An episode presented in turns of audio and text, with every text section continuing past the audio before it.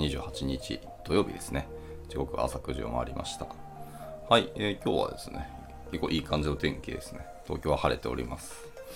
はい、いやもう起きたばっかりですね、今日。起きたらで、まさかの、えー8時40分とかでバタバタと準備したんですけど、はい、おはようございます。夢見の桑原ですけども、本日も朝活を始めていきたいと思います。ではですね、今日は、えータイトルにある通りですけども、昨日で一応、React の、じゃないわ、Next.js の、えっ、と、レイアウト RFC か、を一応読み切りました。読み切りましたが、えっ、と、 React Server Components のところ、セクションだけ、えっ、と、飛ばして読んでます。で、今日はそのリアクトサーバーコンポーネンツの RFC があって、えっと、それをまず読まないと、先ほどの Next の、えっと、レイアウト RFC のの、えー React Server Components のセクションがまあ読めないというか、ちょっと理解できないっていう可能性が高かったので、今日はそれを読んでいきたいかなと思います。はい。というわけで今日は、えー React Server Components をちょっと読んでいこうかなと思いますね。はい。えー、まずじゃあスタート入ってきますが、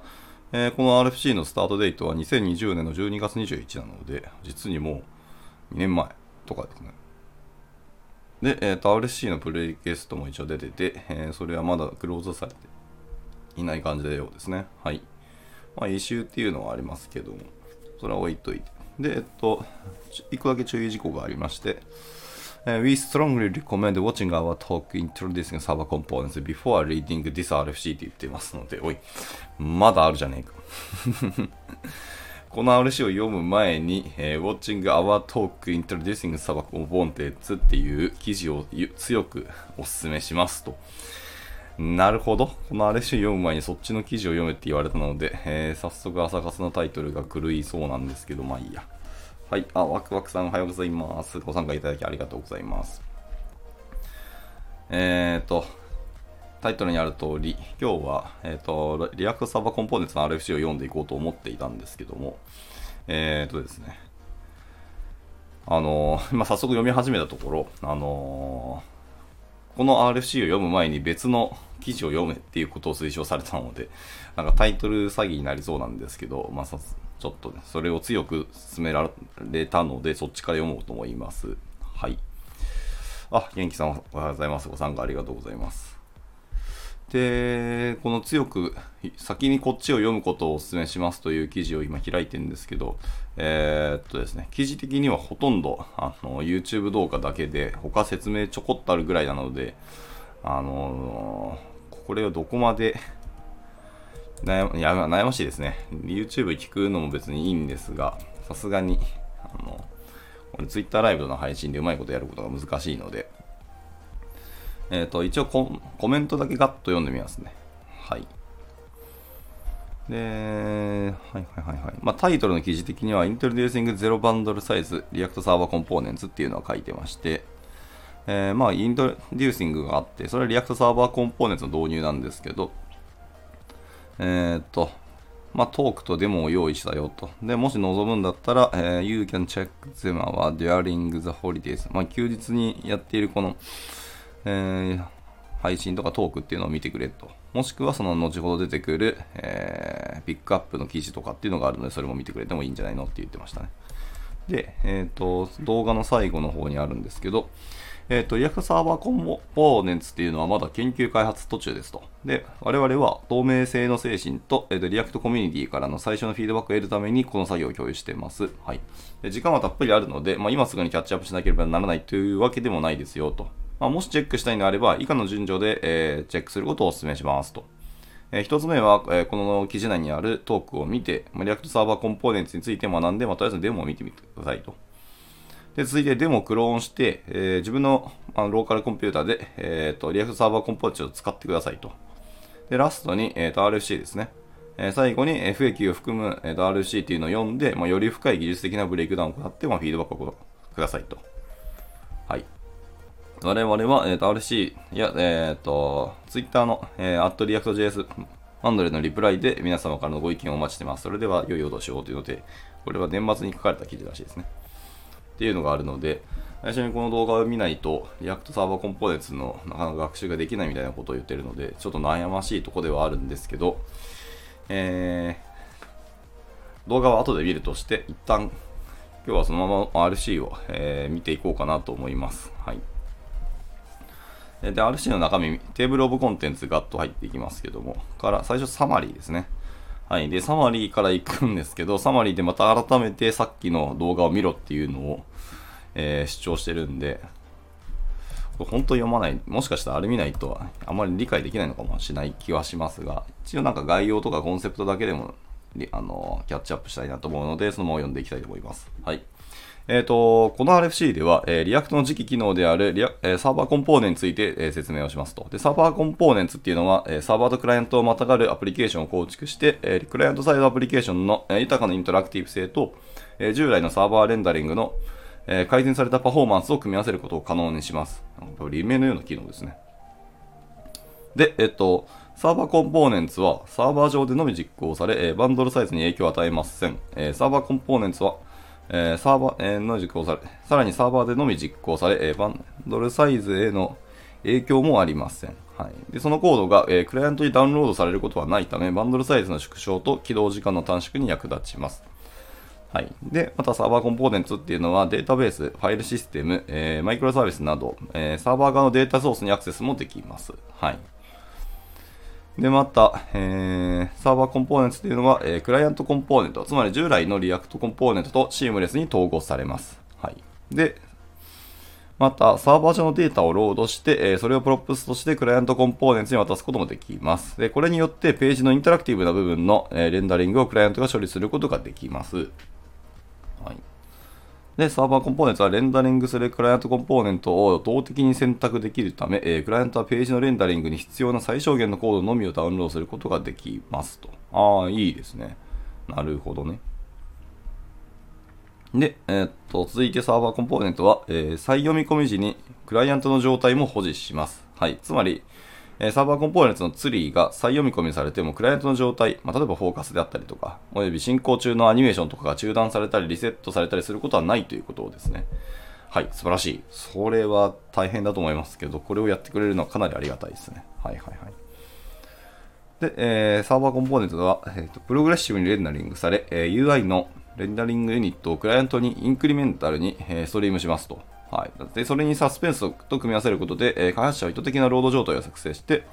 えー、ページの残りの部分のロードを待つ間に、えー、重要なコンテンツを素早く表示することができます。はい。まあ、ユーザーをブロックしないっていうことですね。で、また、えー、サーバーとクライアント間の、えー、コードを共有して、一つのコンポーネントを使用して、サーバー上のあるコンテンツの、えー、静的バージョンをあるルートでクライアント上の、えー、そのコンテンツの編集可能バージョンを別のルートでレンダリングすることも可能ですと。これはちょっと日本語が難しいな。えー、サーバークライアント間でコードを共有して、えー、一つのコンポーネントをサーバー上のあるコンテンツの静的バージョンのあるルートで、あるルートっていうのがもうあれだな。えーと、英語を読んでいきますが、あ、本当だ、そのまんまですね。ワンルートっていうから、本当あるルートなんだ。はいはいはい。なんかのルートでクライアント上のコンテンツの編集可能バージョンをその別の方のルートでレンダリングすることもできますと。あー、なるほどね。はい。で、えっと、ベーシックエグザンプルが続くんですけど、いきなりソースコードなので、えー、口頭でどこまで伝わるかわからないですけど、まあ読んでいきますか。えっ、ー、と、 Basic Example。この例ではタイトルと本文を持つ単純な、えー、ノートっていうものを、えー、レンダリングします。はい。これの note.server.js っていうファイルですね。はい。で、オプションでクライアントコンポーネント、従来の React コンポーネントを利用して、ノートのエディターをレンダリングしますと。はい。で、まずサーバー上でノートをレンダリングします。うんうん。これノートっていうあの関数がありますね。はい。一応ソースコードざくっと見ると、えー、と最初にインポートで、えー、db.server っていうのをあのインポートしてます。で、もう一個インポートで NoteEditor っていうのをインポートしますね。で、これがそのノートエディター .client っていうやつで、えっ、ー、と、これは、えー、 NoteEditor.client.js っていうファイルを、まあ、いわゆる作ります。これはクライアントのコンポーネントらしいですね。で、さっきの db.server っていうのは Server Components ですね。はい、でそれをインポートして、で、えっと、関数コンポーネントを定義しますね。関数で function、えー、ノートっていう名前の、えー、関数コンポーネントで引数に props を受け取ってますと。で、 props から、えー const で、えーと ID と,、えーと isEditing っていうフラグを、えーと受け取ってますね。で、えーで、あれか、普通にアクセスするのか。で、db.post.get で、まあ、その ID をキーにして、まあ、ポスト、ノートを、えーと、取得しているというところですね。で、小文字のノートっていう const で受け取って、それをリターンの中で、えー JSX で、あのですね、レンダリングしているっていうところですね。はい。はい、なんか特定の、あえーと、ノート ID の記事を取ってきて、それをレンダリングするっていうような、あの実装になってます。で、えっ、と、はいはい。コメントに戻りますけども、えー、とまずサーバー上でノートをレンダリングして、で、 Server Components の名前は、まあ、接尾辞が .server.js、はいはい。もしくは、まあ、JSX、TSX などっていうところであるから、まあ、っていうことが、えー、とこの React チームの、えー、と作業上の習慣となってるらしいですね。なので、まあ、みんなそういう風に作ってるらしいですね。だからサーバーコンポーネンツはサーバー .js で、クライアントの方はクライアント .js でコンポーネントを作ってるらしいですね。はい。で、またちょっとコメントがありますね。えーこの例にはいくつかのキーポイントが、えーあると。で、それを説明しますけども、えっ、と、で、これは単なる React のコンポーネントですと。はいはいはい。で、 props を受け取って、まあ、ビューをレンダリングします。まあそうですね。コード的には本当普通の React のコンポーネントでしたね。で、サーバーコンポーネントには、えーステートやエフェクトなどなどを使用できないなど、いくつか制約がありますけども、えー全体としては期待通りに動作しますと。ほうほうほうほう。それはまだ実装中だからかな？わかんないけど。で、えー詳細はサーバーコンポーネンツと、えークライアントコンポーネンツの機能と制約っていうページがあるので、そこを参照してください。えーはい。ちょっとそれは今日は割愛します。で、続いてサーバーコンポーネンツでは、えっ、と、まあ、ソースコードあるんですけど、そこに示すように、えーデータベースのサーバーのデータソースに直接アクセスすることができます。はい。まあ、さっきのその props で受け取ったんですけど、その props の中に、えっ、と、 Server Components の、えーデータソースっていうのがあって、それをそのまま受け取れますし、使えますよと言ってます。まあ、要は props を介してアクセスできますよって言ってますね。で、これは汎用的なメカニズムで実装されていて、えーコミュニティでは様々なデータソースと連携する互換性のある API を作成することができますと。はい。なるほどね。結局そんな感じで簡単に、本当ですね、クライアントとサーバー側で簡単にアクセスできるっていうのはそのまんまだと思いましたね。なるほどね。はい。じゃあ続いて、えー、どこまでんだ？えー、と続いてですね、サーバーコンポーネントっていうのは、えーまあ、ソースコードの中で示しているんですけど、クライアントコンポーネントをインポートして、まあ、レンダリングすることによって、まあ、レンダリングをクライアントに引き渡せますと。はい。で、クライアントコンポーネントは、えー、接尾辞として client JS、はい、また JSX もしくは TSX などが使えますと。で、バンドラーはこれらのインポートを他のダイナミックインポートと同様に扱って、えー、様々なヒューリスティックに従って、えー別のバンドルで分割する可能性があります。まあ、この例では、えっ、と、 NoteEditor .client.js っていうのは、えー、props.isEditing っていうフラグが true の時だけクライアントにロードしますと。はい。というふうなコントローラブルに、え扱うことができますよと言ってますね。でも、えその isEditing っていう、えっ、と、変数の値っていうのは基本的にプロプスで当たってくるので、基本、あの、サーバーコンポーネントの方からの値ですね。だからサーバーコンポーネントの状態に合わせてクライアントをレンダリングするしないっていうのがクライアント側でも制御できるようになると。はい。っていう例でした。これめちゃめちゃシンプルですね。なるほど。あー、サーバーコンポーネンツ、こんな、ちょっと未来性があるな。すごいですね。へー。はい。では続いて、またまた読んでいきますが、はい。えー、続いて、これに対して、クライアントコンポーネントっていうのは、えっ、と、あなたがすでに慣れ親しんでいる典型的なコンポーネントですと。はい。で、えーステート、エフェクト、もしくは DOM へのアクセスなど、えー React の全機能にアクセスすることもできます。うん、そんな感じですね。ソースコード見た感じ、本当単なる React コンポーネントなので、サーバーのコンポーネントをインポートした後は、普通に React の Hooks も使えそうですし、なんか従来通りの使い方にさらに、えっ、と、サーバーコンポーネントも一緒に使えるみたいな乗っかった感じがしますね。で、えークライアントコンポーネントっていう名前には、えー新しい意味は別になくてですね、これらのコンポーネントをサーバーコンポーネントと区別するためだけのもので、はい、名詞的に分けるためだけで従来通りですよって言ってますね。はい。で、この例の続きとして、えー、 NoteEditor を実装する方法をそのまま、えー、説明しますというところで、えー、ソースコードがバーッと来てます。で、ソースコード的には、えー、 NoteEditor .client.js っていう先ほどのクライアントコンポーネントのファイルですね。で、えーまあ、ざっくり見てますけど、これも、えーとまあ、クライアントのコンポーネントで本当に React の単なるコンポーネントですね。えーと、 export default で、えー、関関数コンポーネントを作っていますね。で、定義として NoteEditor っていう名前の、えー、関数を定義してますと。で、引数に props を受け取って、えー、 props.note で、えっ、ー、と、ノートのあのデータソースにアクセスできていますと。で、その後に、えっ、ー、と、 useState を2つ定義しておいて、まあ、 title と body っていうのを、えっ、と、初期値に与えてます。で、まあ、戻り値は title と setTitle。で、もうもう一個はその、 body と、えー、 setBody っていうやつですね。はい。あの、セッターと変数とっていうのを受け取ってますと。感じですね。 updateTitle っていうメソッドと、えー、 updateBody っていうメソッド、関数が、まあ、定義しておいて、それを、えっ、ー、と、最後、リターンの JSX の中で、えっ、ー、と、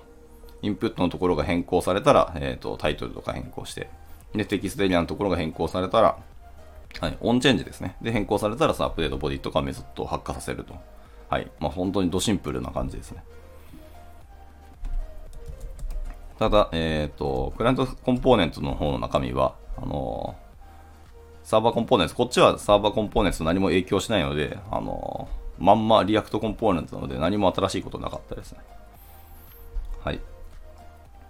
で、えー、コメントにも同じことが書いてます。これは普通のリアクトコンポーネントのように見えますが、それはそうだからです。はい。クライアントコンポーネントは通常のコンポーネントです。はい。で重要な点は、 React がサーバーコンポーネントの結果をクライアントにレンダリングするとき、それ以前にレンダリングされた可能性のあるクライアントコンポーネント状態を維持することです。はい。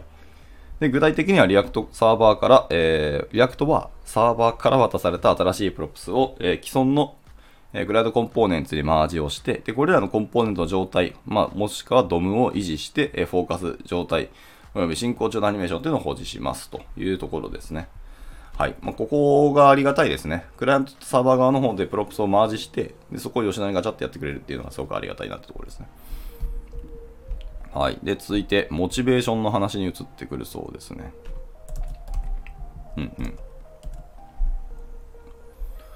はい。えー、モチベーションです。えっ、ー、と、サーバーコンポーネンツっていうのは、様々なアプリケーションで見られる React の多くの課題に対応しています。はい。当初は、よりシンプルなリソース、えー、ソリューションか。ソリューションにつながることが多いため、これらの問題に対するターゲットソリューションを探していました。しかし、我々はそのアプリケーション、アプローチか、に満足できませんでしたと。えー、根本的な課題っていうのは、 React アプリがクライアント中心でサーバーを十分に活用できできていないっていうことでした。うん。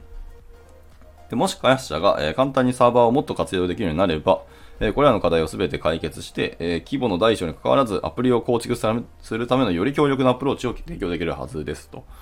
うん、そうね。それは本当そうだと思います。ただまあ、 React って本来 UI を担当するあのー、ライブラリだと思うんで、それはサーバーの機能がないのは当然であって、で、だから我々は Next.js を望んだっていうのが正直だった気もしますけど、そこに React Server Components という機能が入ってくるっていうので、 React 自体がサーバー側と処理を、えー、入っていくんだったら、Next はどうやってサ,、あのー、サポートするのかって気になってきますね。はい。まあ、これらの課題っていうのは主に2つのバケットに分類されますと。で、まず開発者が、えー、なんだ、成功の落とし穴ってなんだ？に陥り陥りやすく、えー、デフォルトで良好なパフォーマンスを達成できるようにしたいと考えました。はい。成功の落とし穴っていうのがどういうことを意味してるのかすいません。僕がわからなかったです。うーん、でも特に説明もない。ピットオブサクセスって書いてますね。ピットオブサクセス。後でググります。はい。で、二つ目は、えっ、ー、と、 React アプリのでのデータ取得をより簡単にすることです。はい。 React を使ったことがある人なら次のような機能の、えー、少なくともいくつかを選んだ、えー、望んだことがあるのではないでしょうかと。はい。っていうのが次からちょっとちょっと、えー、と名前出てきますけど、えー、概要だけ言うと、えー、 Zero Bundle Size Components と、えー、と Full Access to the Backend と、えー、 Automatic Code Splitting と、えー、 No Client Server Waterfalls と、いっぱい出てくるな。いっぱい出てきますね。はい。なんかわちゃわちゃ出てくるんで、それを一個一個今度、えー、と説明していこうかなと思ってますね。はい。では一つ、えー、 Zero Bundle Size Components っていうところからですね。はい。よいしょえー、っと、先に言うと、思いっきりこれ今日中に終わる気がしないので、明日も同じように、えー、っと、これの続きを読んでいくことになるなと思います。はい。で、いきます。ゼロバンドルサイズコンポーネンツですね。えっ、と、開発者っていうのはサードパーティーのパッケージの使用について常に選択を迫られています。で、マークダウンをレンダリングしたりとか、まあ、日付をフォーマットするためのパッケージを使うことは、開発者として便利ではありますけども、えユーザーにとってはコードサイズが大きくなってパフォーマンスを抵抗させます。そうですね。一方、これらの機能を、えー、自分たちで書き換えるのは時間がかかりまして、エラーも起こりやすいと。で、ツリーシェイクのような高度な機能を使えば多少は楽になりますけど、それでも結局は、えー、ユーザーに余分なコードを提供しなければならないのです。そうなのよね。ただ、自分たちでじゃあゼロベースで作るかっていうのはすごく大変ですし、まあやっぱり、ね、サードパーティーとかエコシステムを使いますよね。で、例えば、えー、今日、えー、今日、今日ですね、 Markdown で私たちのノートの例をレンダリングするためには、えー、240KB 以上の、えー、JS が必要かもしれません。まあ、個別に gzip で、えー、圧縮しても、えー、74KB いっちゃうよねって言ってました。はい。で、えー、っと、これはあなたが使用する可能性のあるライブラリーのワンセットに過ぎず、より小さいまたはより大きい代替ライブラリーがあるかもしれないことに注意してください。えー、例えば X バイトしかない、えー大体ライブラリを好むとしても、ユーザーはその X バイトをダウンロードしなければなりません。この例のポイントっていうのは、えー、特定のライブラリを選ぶことでは,、ね、はではなく、えー、ライブラリの使用は開発者としては便利ですが、バンドルサイズが大きくなり、アプリケーションのパフォーマンスを低下させる可能性があるということですと。はいはいはいはい。で、まあ一応そのソースコードの例があってですね、見てみると、えっ、と、これは Note with Markdown.js っていうファイルですね。まあそういう、えっ、と、コンポーネンツか。これは、え、ー、と、サーバーコンポーネンツの以前のものだというふうに記憶し、えっ、ー、と、明示してますね。で、例えばそのインポートで、えー、マークトっていう、えっ、ー、と、ライブラリーをインポートしてると。で、これは 35.9KB で、まあ、gzip で圧縮したところで 11.2KB。で、もう一個インポートで、えー、サニタイズ HTML ってやつですね。はいはい。これも必要ですよね。はい、サニタイズ HTML っていうライブラリーを、えー、 node modules からインポートしてるんですけど、これも 200KB あって、gzip で圧縮して 63KB。まあ、合わせて、えー、200、約 300KB ですね。約、いってますね。っていうやつです。で、まあ、ファンクションで Note with Markdown っていう関数コンポーネントを定義しておいて、 props にテキストっていうのを受け取って、で、中身の方で、えっ、ー、と、その先ほどのサニタイズ HTML にテキストを渡して、えー、サニタイズしてますと。で、その HTML を使って、まあ、リターンでゴニョゴニョってレンダリングをするという感じのコンポーネントがありますけど。はい。で、まあ、それをユーザーはそれをダウンロードしなきゃいけないよねって言ってますね。はい。で、それをどうするのかというと、はい。で、しかしアプリケーションの多くの部分っていうのはインタラクティブではなく完全なデータの一貫性を別に必要とするわけではないと。例えば、え、詳細ページっていうのは製品、ユーザー、その他のエンティティに関する情報を、え、表示することが多く、え、ユーザーの操作に反応して更新する必要というのは基本的にはないはずですよね、と。はい。で、このノートの例はまさにそれだと言ってますと。で、えっと、 Server Components を、えー、使用すると、開発者っていうのはサーバー上で静的にコンテンツをレンダリングして、えー、 React のコンポーネントコンポーネント思考モデルっていうのは最大限に活用して、バンドルサイズに影響を与えずに、え、サードパーティ製パッケージを、え、自由に使用することができるようになります。え、上記の例を、え、 Server Components に移行すると、この機能には全く同じコードを使用できますけど、クライアントに送信することはありませんと言ってますね。はい。えっ、ー、と、さっきのやつはクライアントのソースコードだったんですけど、これをサーバーコンポーネントに移行しましたと。で、例としては、えー、さっきの Note with Markdown っていうファイルですけど、これの、えー、サーバー .js ファイルの1個別で作ってますと。で、これはサーバーコンポーネンツで、同じように、えっ、ー、と、マークトってやつとサニタイズ HTML っていうのを、えー、インポートをして、でも、ファンクションで Node with Markdown っていうのを受け取ってます。で、同じようなことをやりますと。いう感じですね。で、これをサーバー側にガンともそのまま持っていってしまえば、クライアント側の方では別にっていうことですね。なるほどです。まあ、これは結構便利ですね。でととはいえでも、えっ、ー、と、ユーザーの方に結局、えっ、ー、と、最終的にマークダウンであったりとかっていうのは提供するので、まあ何かしら、えっ、ー、と、渡すことには結局なってしまうので、そんなに軽くなら、まあゼロにはならないと思うんですが、ですね、UI 的に結局マークダウンをユーザーが操作させたかったりするんであれば、って思いますけど、まあ、詳細記事っていう意味では確かに別にもうなんか、マークダウンを、えー、と渡す必要はないので、その辺をサーバー側でまるっとやって、クライアント側ではその辺の全部計算処理が終わったただの HTML を返すっていう意味では確かにゼロコンポーネ、ゼロバンドルに確かになるので、そこは便利だと思いますし、えっ、ー、と、小さくなるのですごくありがたいと思いますね。はい。まあ、要はクライアント側で、えっ、ー、と、マークダウンのソースコードの解析と、えっ、ー、と、サニタイズまでを、今までずっとクライアント側でやったものを全部サーバー側に押し込めるっていうのは確かに強いですよね。はい。で、今のが一応、 Zero Bundle Size Components の一つの例でした。では続いて、と Full Access to the Backend ですね。はい。えー、で、 Full Access to the Backend は、えー、 React のアプリケーションを書くときに最も一般的な、えー、ペインポイントですね。はい。辛いなというところのポイントの一つっていうのは、え、データにアクセスする方法、あるいはそもそもデータを保存する場所を決定することです。うん、その通り。で、 React でデータフェッチを行うには多くの素晴らしいアプローチがあって、また多くの素晴らしいデータベースやデータストアを選択することができます。えしかし、これらのアプローチっていうのは、えそれぞれいくつかの課題があります。え共通のテーマは、開発者が UI を強化するために、え追加のエンドポイントを公開しなければならない。あるいは、え必ずしもその UI を念頭に置いて、え設計されていない既存のエンドポイントを押しなければならないということです。えー、そうそうですね。これがあるから、えっ、ー、と、API 側の人たちといつもコミュニケーションを取らなきゃいけないっていうことですね。はい。で、私たちは誰でも簡単に始められ、かつ大規模なアプリケーションの複雑さを緩和できるようなソリューションを求めていました。はい、そうです。求めています。で、えっと、for example というのがあって、まあ、えっと、例のこう、ソースコードの例が出てきますけども、え新しいアプリ、もしくは、え最初最初に作るアプリケーションっていうのを作るときに、えデータをどこに保存したら良いかわからない場合は、えファイルシステムから始めると良いでしょう。ほうほうほうほう。で、えっ、ー、と、見てますけど、えっ、ー、と、サーバーコンポーネンツの方で、note.server.js っていうファイルをまた作りますと。で、その中に、えっ、ー、と、ReactFS っていうモジュールがあるらしいですね。で、 import fs をしておいて、で、えっ、と、 function で Note っていう